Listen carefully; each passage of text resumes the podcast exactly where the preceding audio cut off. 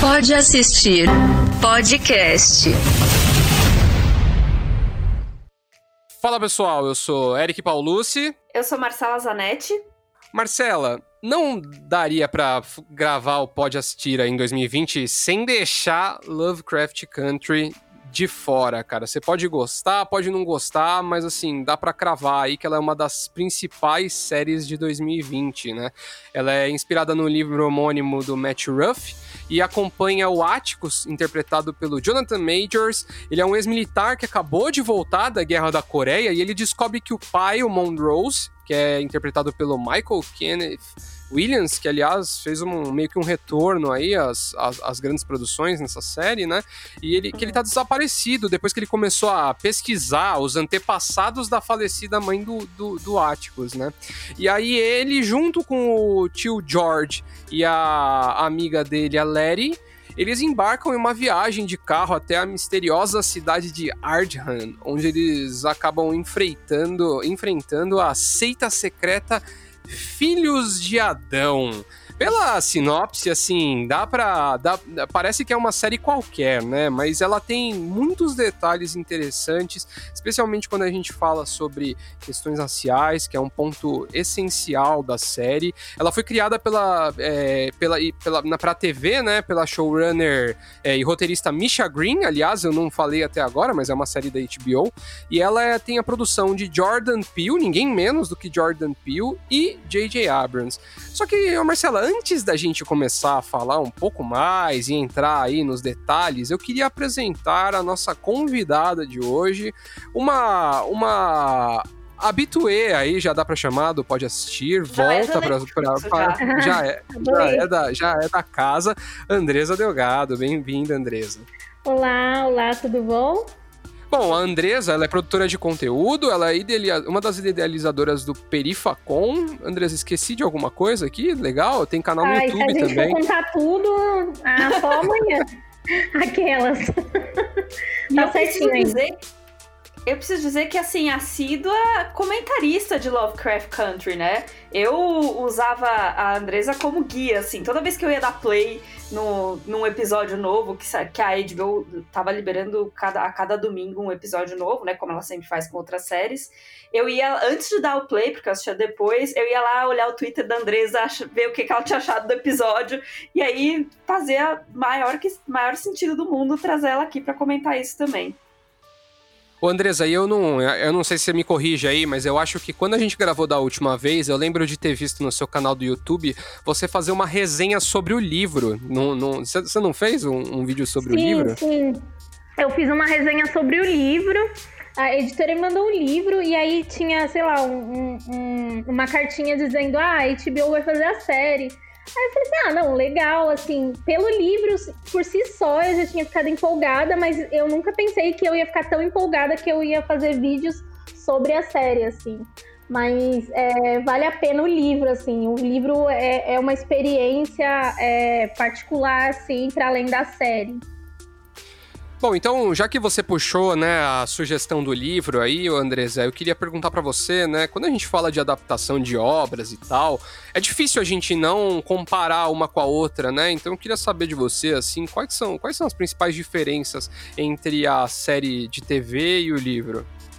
Acho que mais pro final, assim, da série, a, a as escolhas da, da Mitch, assim, gente, que, que mulher, que mulher, que assim. mulher, que mulher, concordo. É, principalmente as escolhas pro final, que deixa a gente a entender que a série pode ter uma segunda temporada, é, são bastante marcantes, assim. As, eu falei pro final, mas também a escolha de, de, de matar o tio George, que não, que não rola no, no no livro. E também, cara, a parada de trocar o gênero, tanto da Di como da Cristina, assim. Isso são coisas bem importantes que fazem muito sentido na série.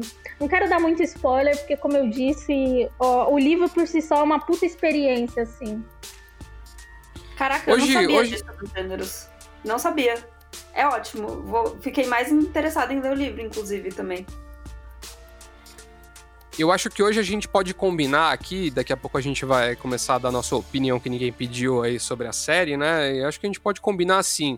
Spoilers leves, vamos tentar não revelar o enredo, mas se de repente a gente cometer um deslizezinho aí, alguma coisa, é, tá tudo bem, tá perdoado. Então, já que a gente tá combinando agora. Então, se você não quer tomar spoiler absolutamente nenhum de Lovecraft Country, é, especialmente é, dos últimos episódios e tudo mais, é, termina a série, assiste, guarda, salva a gente com carinho aí no seu player de podcast e depois volta a ouvir aqui o que a gente tem a dizer. E aproveitando para falar aí sobre, sobre, né, a gente falou a sinopse, ela foi muito simplória aqui, né, que eu abri o episódio, porque é, é, é até difícil um pouco descrever, né, Lovecraft Country, porque é uma série que ela traz tantos elementos e esses elementos contam tantas histórias, não necessariamente que, que que tragam algo pra trama, mas elas contam tantas coisas, né? Que, que, que, que ela, ela, ela traz um pouco mais de complexidade, né? Quem ouve a primeiro, a primeiro momento parece ser só mais uma série de, de fantasia ali e tudo mais, né? Mas ela tem vários elementos que, tra que, que dão uma encorpada na trama, né?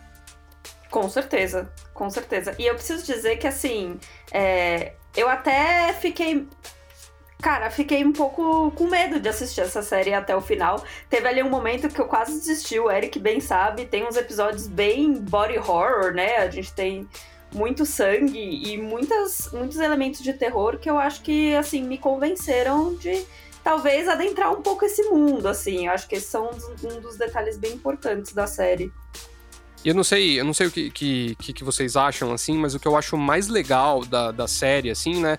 É, eu, eu vi muita gente reclamando e, e, e, criticando essa questão da, dos episódios serem muito diferentes uns dos outros, eles serem meio desconectos, mas é muito legal ver essa, a série com essa preocupação também de trazer uma representatividade é, negra para gêneros ali da, da ficção, né? Ficção científica, esse lance meio pulp ali, meio Indiana Jones, né? Que nunca tem representação de personagens negros ali como protagonistas, e a série traz isso, né? Então eu acho que é um detalhe muito interessante da série. O que vocês acham?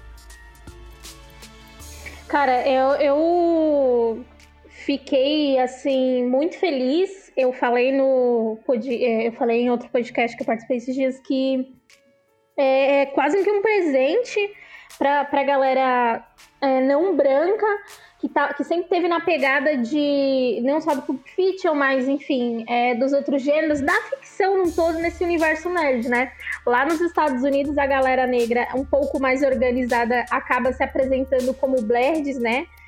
É, inclusive, eu achei, assim, abre um puta de um parêntese, mas eu achei muito interessante que dentro do DC Fandom isso foi uma preocupação. Então, a galera Bled, né, os negros nerds foram totalmente incluídos não só em painéis, em painéis, mas nas apresentações de algumas coisas. Então, é, ser presenteado com uma série que vai ter uma preocupação em trazer. É, putz, a gente tem aqui o gênero do Postergeist, né? Do, do, do, fantasma, da Casa Mal Assombrada, do Indiana Jones, vários elementos da ficção. E é isso sendo trabalhado dentro do. Cara, eu não. É que é muito louco, assim, porque eu não diria que é tipo. Ah, é uma representatividade. Eu acho que é uma parada maior que isso, que é. Putz a, a, a, a série é, nos apresentou um elenco, é, um elenco fixo, né? Que, que, de pessoas negras, em sua maioria, mas também de pessoas não brancas, né? Porque a gente tem a, a, a ex-companheira, que agora me fugiu o nome, do, do Tique, né? Que, que é amarela e que essas pessoas, a, a, a, característica delas não eram ser negras, porque esse é o problema, assim. Às vezes a série quer, as séries, os, os filmes querem trazer uma representatividade, e aí, como só tem espaço para um personagem negro, a característica dele às vezes acaba sendo ser negro, né? E aí ele vem carregado de estereótipo. E não, nessa série não, assim. Como o elenco bruto, o elenco fixo eram pessoas negras, se, se pôde trabalhar as características pessoais de cada é, personagem. Então, putz, o tio George, esse cara é hiper inteligente. Aliás, inteligente é uma coisa assim muito foda que, que foi trabalhado, né? Cada um em, em, é, na sua área, mas, putz, personagem tão profundo, seja nessa parada da, da, das inteligências, mas também na profundidade dos sentimentos. E, cara, é, é, isso, você tem a, a, a, Hipólita, tipo, que gosta de astronomia, tipo, ela não, e, e não precisa ficar reforçando que ah, ela é uma mulher negra, então ela tem que vir carregada de estereótipo, ah, ela, ela tem que ser a mami do, do, do da parada. Não, mano, é, esses personagens, eles foram até que assim, sinceramente, até que enfim eu consegui assistir uma parada que tem um núcleo duro, assim, de vários personagens negros e eu consegui entender que esses personagens negros tinham suas características é, e suas personalidades hiper profundas, assim.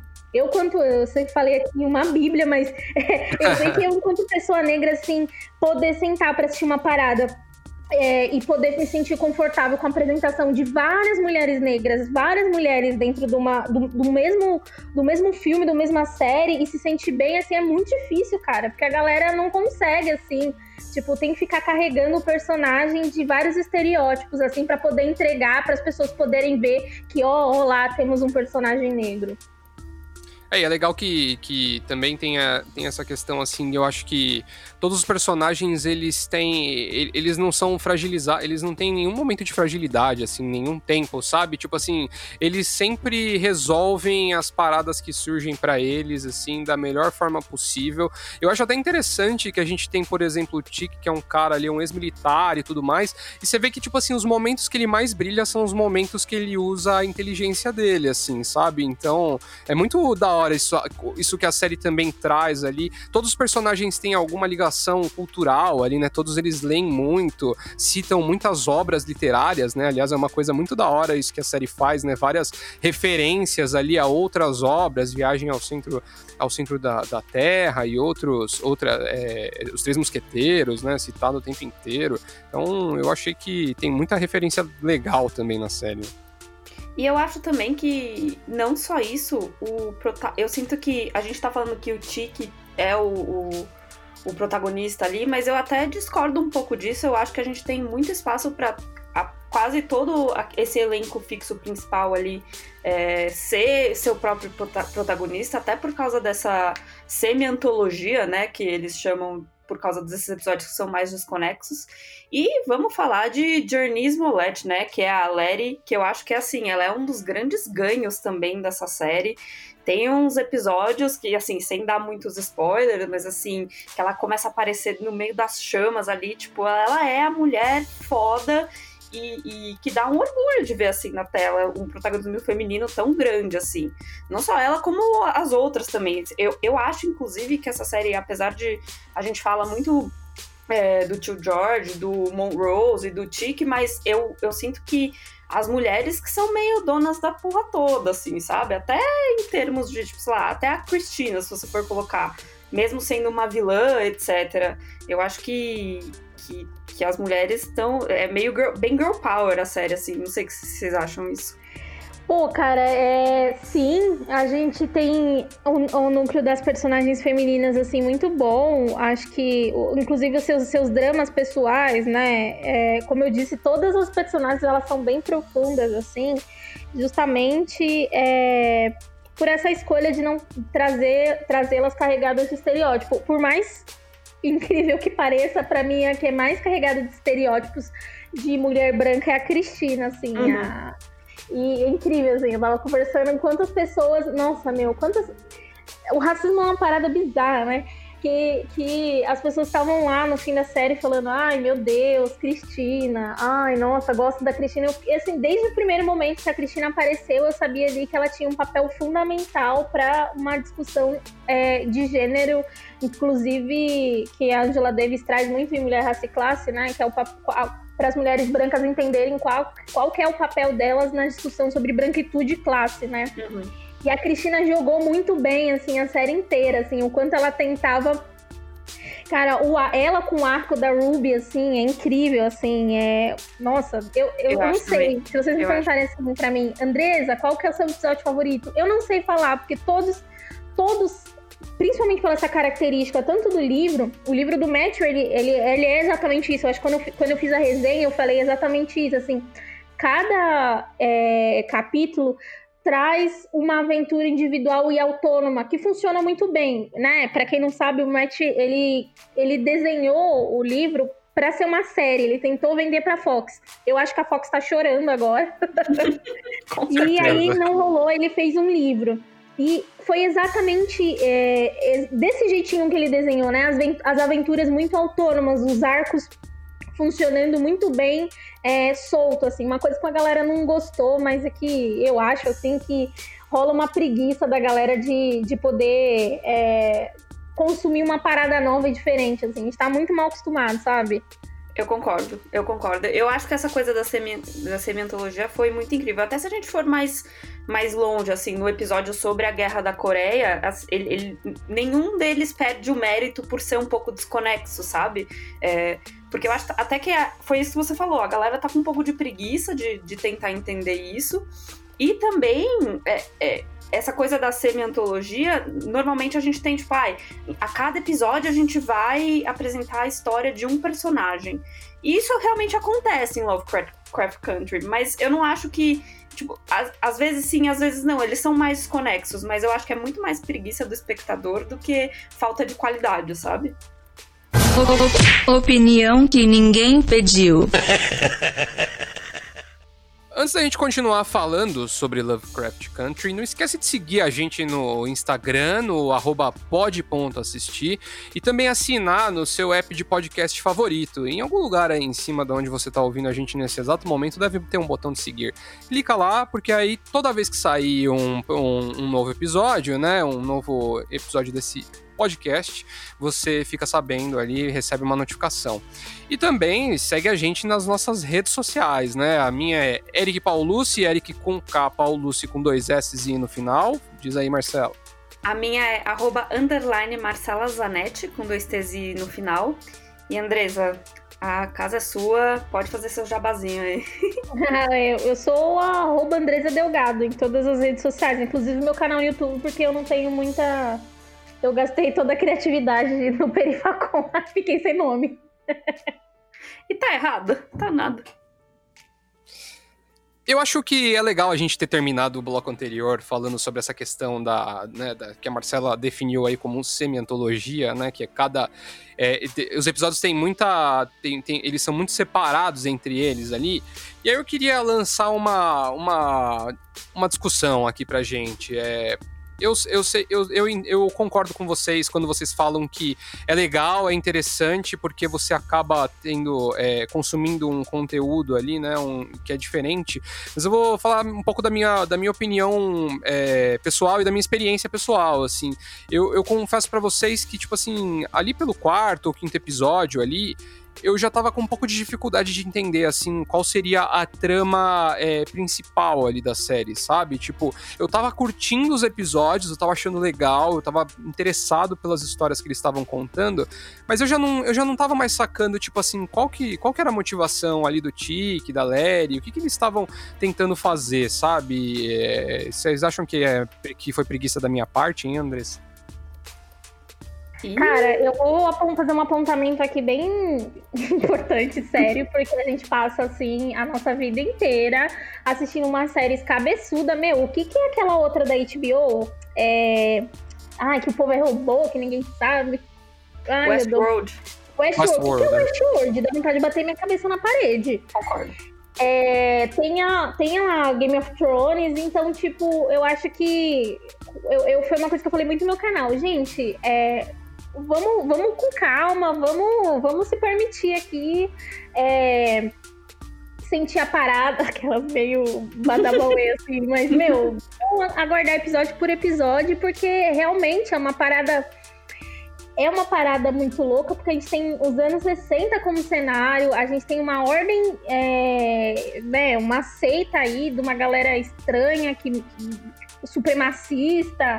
Então, não é fácil e não era para ser fácil. Tanto que eu acho que é, o último episódio deu uma corrida para trazer algumas explicações pra gente.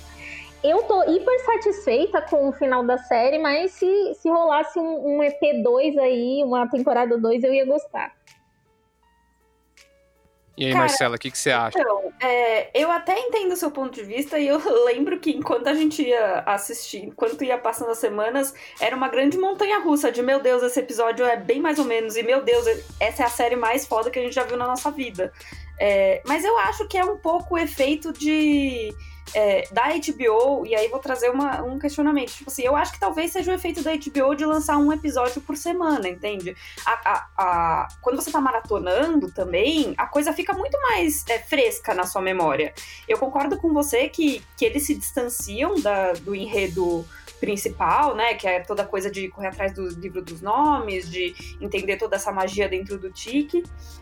Mas eu sinto que porque ela, ela tenta, tenta abordar vários temas, e aí até é, acontecimentos históricos, né? Como o massacre de Tulsa, etc. É, ela fica um pouco mais difícil também, mas não foi uma coisa que me incomodou. Assim, todos os episódios que eu assistia, eu não terminava o episódio pensando, nossa, esse é o pior, tipo assim, não sei se vou curtir continuar. Eu sentia, às vezes, que existia um filler ali, sabe? Um episódio de, de ponte, mas também não era nada. É, toda série tem um pouco isso. Acho que essa é a minha opinião final, assim. E eu acho que assim, eu, não sei se eu não sei o que você acha, Andresa, mas a minha impressão é que, tipo assim, agora, terminando a, a, a temporada completa, tipo assim, faz parte da proposta da série também, né? É, a minha impressão é que, assim, os episódios, eles tinham a conexão ali, especialmente porque os episódios, eles tinha uma estrutura meio que assim focando em cada personagem ali daquela história e tal, mas eles eram muito, eles eram de certa forma desconexos, mas todos eles traziam temas muito muito próximos, né? Tinha um lance de autoaceitação, de confiança, de se, de se, de se descobrir. Então, tipo assim, se você for ver assim, ela tem conex... os episódios são, são conectados, mas não necessariamente por uma por uma história, né? Eu concordo um pouco com você, é, mas e é isso, tipo, não me incomodou, sabe? E, mas agora eu vou, eu tenho um questionamento para vocês. A sensação que eu tive, acho que até a Andressa falou um pouco disso no começo, é que era, tipo assim, quando eu terminei eu falei assim: "Ah, olha que interessante, é uma minissérie, não vai ter segunda temporada". Eu fiquei com a sensação de um arco tão. de um roteiro tão fechadinho, de um enredo tão, tipo assim, aqui acabou, olha que foda. Isso, tipo, para mim tava perfeito ali. Se falassem para mim, olha, não vai ter segunda temporada, era isso aqui mesmo. Mas eu conheço muito pouco de, de Lovecraft, né? Então, dos livros, etc. Então eu não sei mesmo. Eu queria saber se vocês acham que vai ter uma segunda temporada mesmo. Ah, e por mim, assim, eu, eu, eu tô muito confortável. Assim, realmente, assim, ontem eu tava. eu tava ouvindo a live do meu amigo Lodi, ele falou, ai, não gostei do final, né? Falei, meu, eu gostei muito, cara. Ah, e aí o ponto dele era justamente a Leti é, começar a falar uma língua do nada e não sei o que. Eu falei assim, mano, olha, olha a saga do Harry Potter. Sério, é? olha a saga do Harry Potter. Como aquele molequinho começa a falar, tipo assim, do nada ele manja das coisas. E aí eu acho que tem uma parada muito louca, assim, que, mano, que, assim, quem não entendeu precisa assistir de novo ali, porque a Mitya, é, e ela botou na boca da Leti, tipo assim, a magia agora é nossa. Quando Sim. ela fala magia agora é nossa, ela tá fazendo uma retomada, inclusive, do, do, de uma parada da cultura pop, do quanto a gente cresce com uma galera falando de bruxaria, de ceticismo e, e, e, tudo bem essa galera dominar, tudo bem do, é, esses plots no filme de uma construção de um personagem que tá vivendo lá a jornada do herói, a jornada da heroína, e que do nada ali é, obtém poder, e aí, com, aí a gente vai ver essa, essa, essa, narrativa né, dele tomando poder, e aí é, ele vira um bruxo, uma bruxa, e a gente cresceu tranquilo com isso, né? E aí quando a gente tem uma série que, que que apresenta isso pra gente, a gente não vai gostar. A gente vai ficar tipo, ai, mas nossa, aprendeu a falar muito rápido. É, essa série, a, a, a gente cresceu com isso. Os personagens tomando para si poderes e, e, sei lá, na próximo plano sequência já tá lá, mano. Indo, partindo pro fight, entendeu? Fora, fora, que assim, né? Cobrar, cobrar a razão de uma série que fala de magia, monstro e qualquer outra coisa ali também, Exato. né? tipo. Exato. Não, mas eu, eu acho que até tem um lance ali da, da Leti, ela, ela, ela virar ali full power no final ali. Dá para meio que entender um pouco esse caminho dela também nisso, né? Porque ela tem todas essa. Esse, ela tem toda aquela, aquela conexão com a ancestralidade naquele episódio de Tulsa, né? No último episódio também tem esse lance dela ir para aquele plano lá e, e aprender a magia com os ancestrais e tal. Então, tipo assim, dá para meio que entender por que, que ela virou poderosa ali no final, sabe? Eu, eu acho que nesse quesito, assim, é, foi uma parte do, do final, assim, que eu gostei. O que eu achei meio, achei meio ruim, assim, no, no final, já que a gente tá falando, é, eu achei aquele personagem lá da Dia lá, que é a Jamie Chung lá, né, que é o episódio do, da, da, história ali do, do Tiki lá na Coreia do Norte e tal, depois ela vai. Eu achei esse personagem, assim, não entendi muito bem ali, porque que. Tipo assim, achei ele meio jogado, assim, sabe? Mesmo no final ali, achei que, tipo assim. A minha impressão foi assim, putz, a gente precisa encaixar ele em algum lugar aí. O que, que você achou disso aí, Andresa? É, eu acho que não deve, teve muito tempo, é, mesmo trazendo a história de origem dela, eu adorei e tem um, um significado muito forte, assim. O Léo Han tava falando esses dias sobre como todas as vezes as mulheres que que estão dentro do mito da, da raposa de nove caudas, elas estão sempre no lugar de subalterna e como a Juan, ela, ela foi subverteu, né? Isso, isso foi bem legal, assim. Eu achei aquele episódio muito, muito bacana, inclusive para trazer esse lugar de não, é, essa discussão de não lugar, assim, né? É, e sobre o que, que que é, que a retomada do que significa os monstros, né? Quem é o verdadeiro monstro, né? É, mas assim, eu, eu, eu também queria muito que a personagem fosse aparecesse mais, assim. Mas também, de novo, né? Esse fã é foda, né? Fã não fica passando. Você sempre perguntar e falar, não, mas isso, aquela. Não, mas eu concordo com você. Acho que ela merecia mais espaço de tela, mais desenvolvimento, assim. Eu fiquei muito chateada quando ela apareceu lá na casa do, do, do Tique da Lete. E aí ela não falou nada, assim. Tipo, ai, oi, eu ah. vim. Eu vim Cara, porque tipo assim... eu tô e ela, e ela não apareceu mais depois, né? Assim, ela só foi aparecer no final, né? E aí foi um negócio tão. Eu, pelo menos, achei aquela, aquela coisa assim de, tipo, ela ligar e aí ele chamar ela lá no bar, falar assim: ah, não, você é família, vamos, vamos fazer esse rolê aqui, acabar com um nazista mágico aqui. Achei um Gente, negócio meio. engraçado. Eu, inclusive, nessa cena, você citou essa cena do bar, nessa cena eu tava achando que a Cristina tinha feito algum plot twist ali, tinha conseguido sequestrar o Tiki, que ela tava na pele, porque para mim tava tão desconexa essa cena que só podia ser coisa, do, coisa ruim, sabe? Mas eu concordo com vocês, só que eu acho que ela foi, ela foi meio tipo assim, ai, ela foi a carta na manga, sabe? Essa, essa a, a, galera que quer fazer a reviravolta dentro da reviravolta. Eu sinto que ela foi meio usada por isso, mas eu concordo 100% com vocês de que eles apresentaram o personagem dela de uma maneira tão interessante, tão profunda, tão maravilhosa. Essa lenda da, da Raposa de Nove Caldas. Eu achei, acho, achei muito incrível, fui pesquisar, inclusive, depois. E aí, depois, um gap e ela como, tipo, super coadjuvante sendo usada de carta na manga. Eu concordo que foi meio sem noção, assim. Mas eu curti bastante o final. Preciso dizer que eu achei bem redondinho, bem redondinho.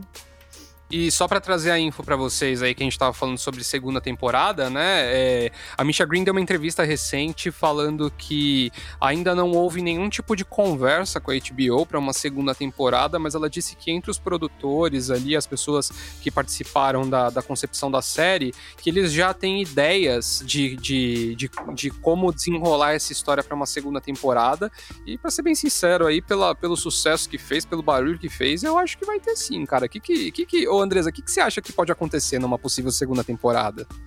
Ai, meu, eu quero a Di é... com aquele braço biônico dela caçando supremacista. A louca. Nossa, eu achei maravilhosa a cena dela. Eu não vou, vou dar esse spoiler, mas essa, a cena do braço biônico, anotem aí, galera, se vocês ouviram até aqui e não assistiram ainda, eu acho incrível.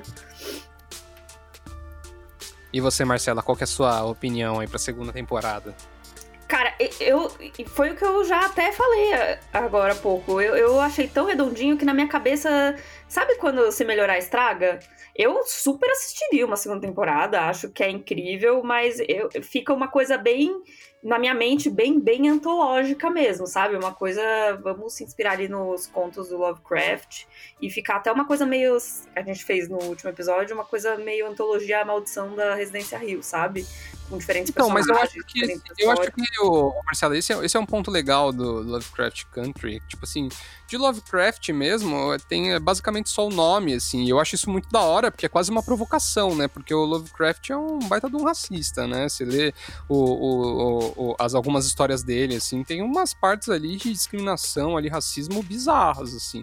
Então, tipo assim, eu acho que a, a, a, a história, ela meio que dá uma, dá uma zoada, assim. Então, Uhum. acho que seria uma, uma parada. Agora, só pra gente também fechar, não ser que alguém queira falar mais alguma coisa aí, mas pra mim, pra mim uma segunda temporada, eu assistiria uma segunda temporada tranquilamente, mas eu não gostaria de ver o Tique de volta, cara. Pra mim, é- Ah, bom, não. sem- não, ah, não, não, pra mim tem que Bicho. ser Pra mim também não. agora, agora eu quero Let Full Power ali, cara. Sim, com certeza, com certeza. Eu nem consideraria o Tiki voltando. Aí ia ser demais. Aí, aí ia ser aquele fanservice, acho meio desnecessário, sabe?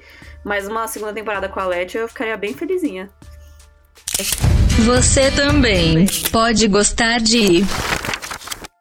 Bom, então, é, Andresa, pra quem amou Lovecraft Country como você, o que, que, que, que você indica aí pras pessoas assistirem depois? Bom, eu vou subverter um pouquinho. Na real, eu não vou indicar uma outra série, eu vou indicar um livro, que é o A Representação Negra no Cinema de Terror. é, que é um livro que saiu aí pela Dark Side, né? Já saiu traduzido. E ele vai tra- tratar da questão do terror e discussão negra, assim. E eu acho que, meu, ele pra mim, eu sempre falo, né? Ele é tipo minha bíblia, assim. É, pra começar a assistir a série, inclusive, eu eu li ele novamente. Ele traz bastante discussões sobre o elemento do terror e a construção do racismo e também, cara, como o gênero do terror foi importante para o Black Exploitation, né? Para a movimentação dos negros é, no cinema, né?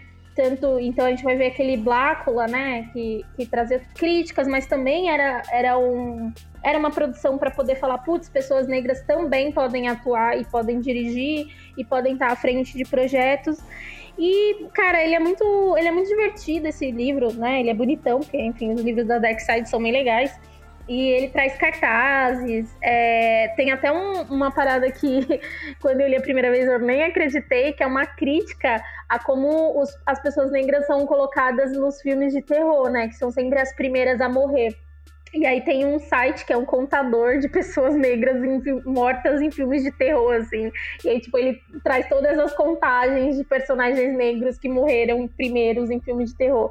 Isso é bem interessante, assim, porque as pessoas elas costumam acreditar que ah, o cinema, ou as séries, enfim, a cultura pop não tem um poder de de perpetuar estereótipos quando na verdade é, a, a- história aí é bem outra, né? O nascimento de uma nação é exatamente, inclusive, aí um dos melhores exemplos para falar sobre o quanto existe aí um cinema que traz discussões importantes, mas também existe aí produções que estão aí para perpetuar racismo.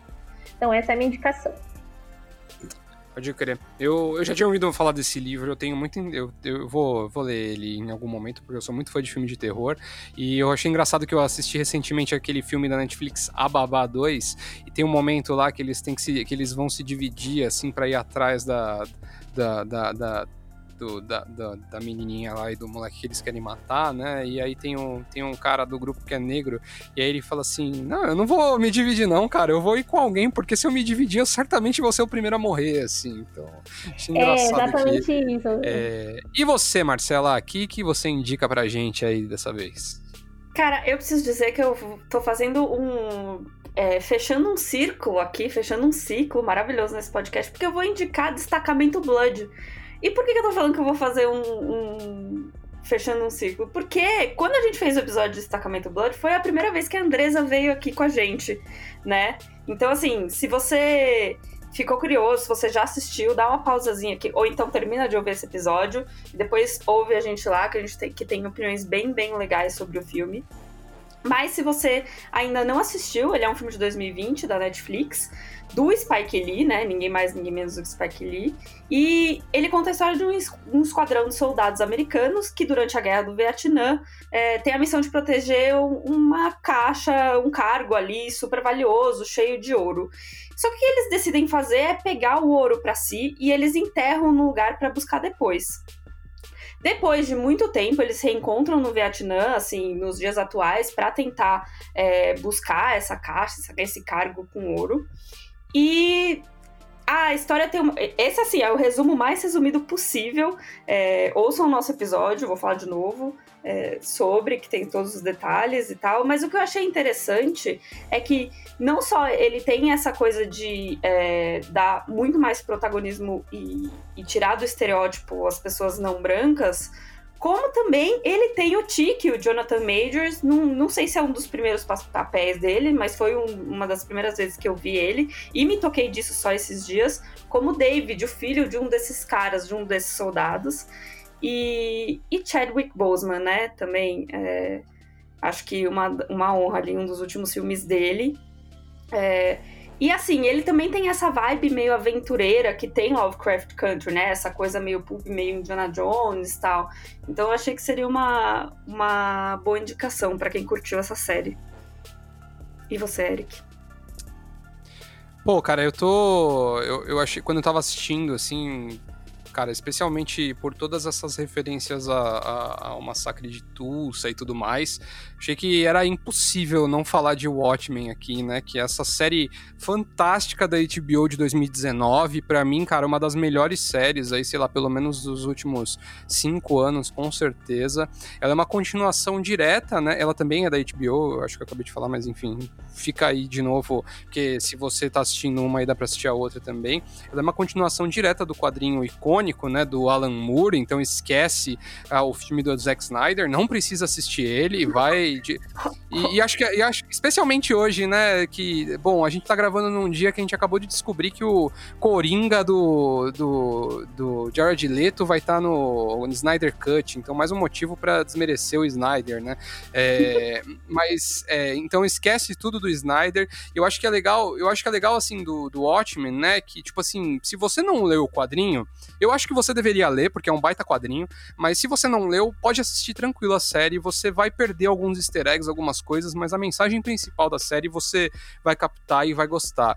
Então ela traz, ela, ela é ambientada justamente na cidade de Tulsa, né? No ano de, de 2019 ali e nessa época, e, e, nesse, nesse, nesse momento contemporâneo, né, os heróis ali da, de, de da, desse universo Watchmen, eles são tratados como criminosos, então você não pode é, ficar usando roupas de super-heróis ou se identificar como um por aí, mas a, tá rolando uma tensão é, racial ali causada por um grupo de supremacistas brancos chamados a Sétima Cavalaria, e aí começa a ficar legal ali as conexões com, com o o Watchmen, né? Então essa essa essa sétima cavalaria, eles pegaram o diário do Rorschach, que é um personagem ali de Watchmen, e eles meio que é, interpretaram todas aquelas passagens ali, aquelas coisas, aquela teoria da conspiração que ele estava escrevendo ali, como se fosse uma bíblia. Ali eles criaram um grupo que tipo assim é a é a Ku Klux Ku Klux Klan ali da, do século XXI, assim, né? E aí a, a Angela Abar, interpretada pela Regina King, né? Ela é uma policial é, disfarçada ali, né? Depois que ela sofreu um, que a família dela sofreu um atentado, ela fingiu que saiu da, da, da, força policial, mas ela continua como uma, uma heroína, aliás, muito da hora, o nome dela é Sister Midnight, justamente porque ela assistiu quando era jovem um filme de, de, de Black Exploitation ali, de, de ação e tal, e aí ela incorporou esse nome para si, e ela começa a investigar e ela descobre que existe uma conspiração muito maior ali por trás, né, então, assim, é difícil também, é outra série que é muito difícil falar, assim, né, descrever ela uma sinopse, assim, é, é, resumida, mas ela também traz muito essa questão, assim, de, de trazer elementos contemporâneos e discussões atuais, especialmente sobre essa questão de fascismo, de racismo, né? Que tem muita gente que diz que não tem, né? Mas é, o que é um absurdo, mas essa série ela, ela traz isso, né? Assim como Lovecraft Country ali, de um jeito usando a fantasia, usando elementos ali da história para mostrar que, que a vida real é, é mais assustadora do que a ficção, né? E, e é muito legal, cara. Vale muito a pena. Para mim é uma das melhores séries aí de, dos últimos tempos. Ela é do David Lindelof, que para quem não conhece é o cara que fez Lost ali. E a série é fantástica, cara. O final dessa série. Nossa senhora, eu tô. Eu, eu, fico até arrepiado aqui de lembrar. Então, cara, assistam, que é muito bom. Eu preciso muito assistir essa série. Eu assisti o primeiro episódio, senti que eu, que eu ia ficar mais feliz se eu tivesse lido os quadrinhos. Peguei emprestado os quadrinhos do Luqueira, inclusive um beijo pro Luqueira. E até agora não terminei os quadrinhos. Então, assim, chegou a pandemia, eu preciso chegar nesse momento. Em algum momento eu vou assistir ela. Ela tá ali naquela minha listinha interminável de séries para assistir. Sai maluco. Todo, todo dia é isso. Você filma e fala, você é o bichão mesmo, hein, doido? Cara, eu não sai maluco dessa semana. Eu sempre acho que eu tenho essa missão de deixar o podcast um pouco mais leve. E eu preciso dizer que eu retomei essa semana uma série que eu não assistia fazia pelo menos uns três anos, que é Grace and Frankie. É, ela é uma série de 2015 da Netflix, tem seis temporadas já, e eu retomei ela porque a gente finalmente a gente instalou eu, nessa quarentena, né? Ensinei minha mãe, meu padrasto a, assistirem Netflix, coloquei essa, esse hábito dentro de casa e eles estão pirando nessa série. E eu tinha parado, tinha desistido dela na terceira temporada. E aí agora o, o, costume da noite é depois da janta, assim, a gente se reúne na sala. Ao invés de assistir novela, a gente fica maratonando Grace and Frank. E se você nunca assistiu Grace and Frank, ela conta a história da Grace e da Frank, né? Que são duas senhoras lá nos seus, na terceira idade, nos seus 75 anos, que descobrem que o, os respectivos maridos estavam tendo um caso com o outro e os dois decidem separar delas e, e casar e casar, né? E aí, a Grace, que é vivida pela Jane Fonda, e a Frank pela Lynn Tomlin, elas têm que dividir meio que restou para elas ali do divórcio dos dois, que é uma casa ali na praia. E elas se odeiam, e elas têm que lidar com isso, mas elas acabam virando parceiras. É assim, 100% sério de fazer a unha, sem, assim, pra, pra assistir sem pretensão nenhuma. Tem meia hora cada episódio, mas é uma ótima dica, inclusive, para você que tá ali tentando fazer os seus pais ou é, as pessoas mais velhas da sua família falam, não, vamos assistir uma, um filmezinho da Netflix, uma série da Netflix tal. Se você quer introduzir esse mundo, eu acho que Grace and Frank é maravilhoso, porque dá pra assistir depois do almoço de domingo. É super descontraído, assim. É, essa é a minha dica dessa semana. E você, Pô, Andresa, André? Ô, Andresa, eu não sei se você sabe, mas a Marcela me pinta aqui nesse podcast como ah, um monstro, né? Ela fala que eu sou uma criatura que só fica saciada ali com sangue e morte na tela. Mas eu queria deixar só o registro aqui, antes da Andresa contar aí a, a o sai maluco dela, que eu gosto muito de Grace and Frank, cara. Já assisti muitos episódios de Grace and Frank com a, com a minha digníssima esposa e eu acho uma série super divertida e ela traz uns pontos bem interessantes aí. Então, toma essa, Marcela. Só para você, só para deixar claro que eu tenho série. uma alma e eu tenho um coração. Uma série. Em 57 episódios do, do Pode Assistir, ele assistiu uma série fofinha. Vamos ver, Eric. Eu vou te colocar para fazer o episódio de comédia romântica de Natal. Aí sim. Jamais, aí sim, inclusive, sairei de férias. Sairei então, de férias antes dele. É, cada um arranja a desculpa que quer, né? Então tá bom. Mas diz aí, Andresa, o que, que você tem assistido? Cara, eu tenho assistido é, a minha comfort, com, série, né? A galera fala que tem, tem esse negócio que é isso, a série que você bota pra você ficar de boa, e a minha é. é nossa, até esqueci o nome. Jesus, nome de Jesus. Esqueci o nome da série, gente. É Modern Family. É Modern Family. Cara, assim, se você falar comigo qualquer coisa, eu vou querer falar de Modern Family com você, porque eu boto isso, inclusive, pra dormir. Tá, tipo assim, fazendo as coisas na casa e tá rolando Modern Family, assim. Eu gosto muito dessa série, é muito engraçada. Eu gosto da, da Sofia Vergara gritando, Jay! Ela é maravilhosa. Jay! Ela é maravilhosa. E aí eu gosto bastante, assim, é bem leve, bem engraçado. Tem uns episódios que você até chora, que é muito emocionante, assim, tipo, mas você não chora de tristeza, você chora porque é bonitinho. Uhum. Ah, cara, e é bem leve, assim, eu gosto muito. Eu curto É, muito o, o que eu gosto de Grace Frank é porque eu me, eu me olho assim e fico imaginando, pô, eu acho que eu quero envelhecer assim. Sim, 100%. Eu tenho essa, essa perspectiva também. E eu acho muito legal, assim, só retomando um pouco o Grace Frank, que fala muito da, da coisa da terceira idade, que é outra coisa que a gente não vê, né? É, em, em produções. É, mas voltando pra Modern Family, eu também acho muito demais. Eu me divirto muito com os episódios, mas eu confesso que eu preciso retomar. E acho que pode ser uma boa, até pra quando terminar Grace Frank aqui em casa, eu introduzir pra galera e, e conseguir assistir inteira. Achei uma boa Cara, dica. e eu acho que ela amadurece, a série por si só vai amadurecendo e, e largando umas paradas que é meio tosca, tipo, Uhum. reforço de estereótipo com latinos, tipo, a série vai melhorando. Com... Você vê que rola um esforço da- da- de amadurecimento da série, isso é bem legal, eu gosto bastante. Sim, eu curto também.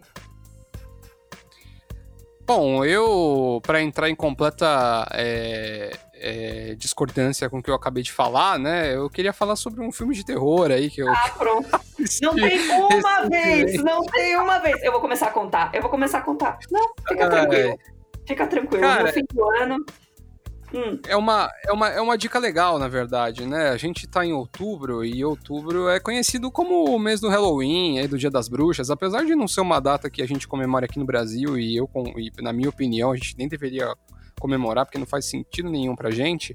É, muitos serviços de streaming acabam dando uma fortalecida no, no, no catálogo ali com filmes de terror, porque a galera quer assistir filme de terror nessa época. E a Prime Video fez um, um acordo bem legal com a Blumhouse, que é uma das principais produtoras de filmes de terror, que fez Invocação do Mal, Atividade Paranormal. 80% dos filmes que você assiste hoje em dia de terror são produzidos pela Blumhouse. E eles fizeram quatro filmes exclusivos que eles soltaram dois por semana. é, exclusivos para Prime Video, naquele formato meio é, filme televisivo, assim, então ele é um pouco, tem uma duração um pouco mais curta ali, tem tipo uma hora e, uma hora e vinte, uma hora e dez de, de filme. E eu assisti um que eu gostei demais, cara, que chama Nocturne, que eu até brinquei lá no Twitter, lá, porque a Marcela sempre fala de Coming of Age, e esse aí é um Coming of Age horror, cara, é um terror Coming of Age. Ele conta a história de uma, de uma menina que é interpretada inclusive pela Sidney Sweeney de Euphoria. Acho que ela tá também no último filme do Tarantino, se eu não me engano. E, e ela é uma ela é uma é, pianista, né? Aspirante a pianista, e ela tem uma irmã gêmea. Só que ela é meio frustrada porque ela se esforça pra caramba e a irmã é naturalmente melhor que ela. E aí ela acaba encontrando um caderno e fazendo um caderno de partituras, ela acaba fazendo um pacto com o diabo pra ser melhor do que a irmã. O legal desse filme, né, pra ele não parecer esse terror clichêzão e tal, é que assim como todo bom filme desse, desse novo movimento aí de filmes de terror, é que o terror ele não é um monstrão no armário, nem nada do tipo, né? Então, nesse caso, né, como a gente falou que é um coming of age horror ali, então tem um lance ali do terror tá no amadurecimento né, dela, das novas descobertas e tudo mais, e fica meio, meio subjetivo você achar que existe envolvimento do capiroto ou não em- no que acontece do filme. Então, é um filme bem, bem, bem legal, cara, vale bem a pena e assim, é legal porque é rapidinho ali, então é quase um, é quase um episódio de uma série. Então, vale, vale muito a pena. Eu ainda não assisti os outros, mas eu vou assistir, depois eu conto pra vocês como é que é. eu, eu gostei da indicação. E eu gosto da atriz também. Era, é, era uma vez em Hollywood que ela fez com o Tarantino recentemente, Isso, né? isso aí, isso aí, é isso aí. Mas eu vou estar passando, porque a minha cota de coisa de terror pra outubro já foi, já. Esse ano já deu. Não contem comigo para mais nada depois de A Maldição da, da Residência Rio, então. É isso. Bom, pessoal, é isso. Espero que vocês tenham gostado do episódio de hoje. Novamente, Andresa, muito obrigado pela sua participação. Volte mais vezes aí, quando você Por quiser. favor. A gente tá falando pra, pra todo mundo aí. Quando você tiver a fim de bater um papo sobre uma série, especialmente quando a galera não entra no hype aí e tal, dá um toque aí pra gente que a gente pode fazer um episódiozinho aí. É, a gente fala isso pra todo mundo, mas é porque todo mundo que a gente convida é legal, né, Eric? Também tem- Exatamente, é lógico, é lógico. ali, né? Obrigada, gente, pelo convite. Adoro quando vocês me convidam. Oba, pode deixar que a gente vai chamar mais vezes, então. é isso, galera. Até a próxima semana e valeu! Pode assistir podcast.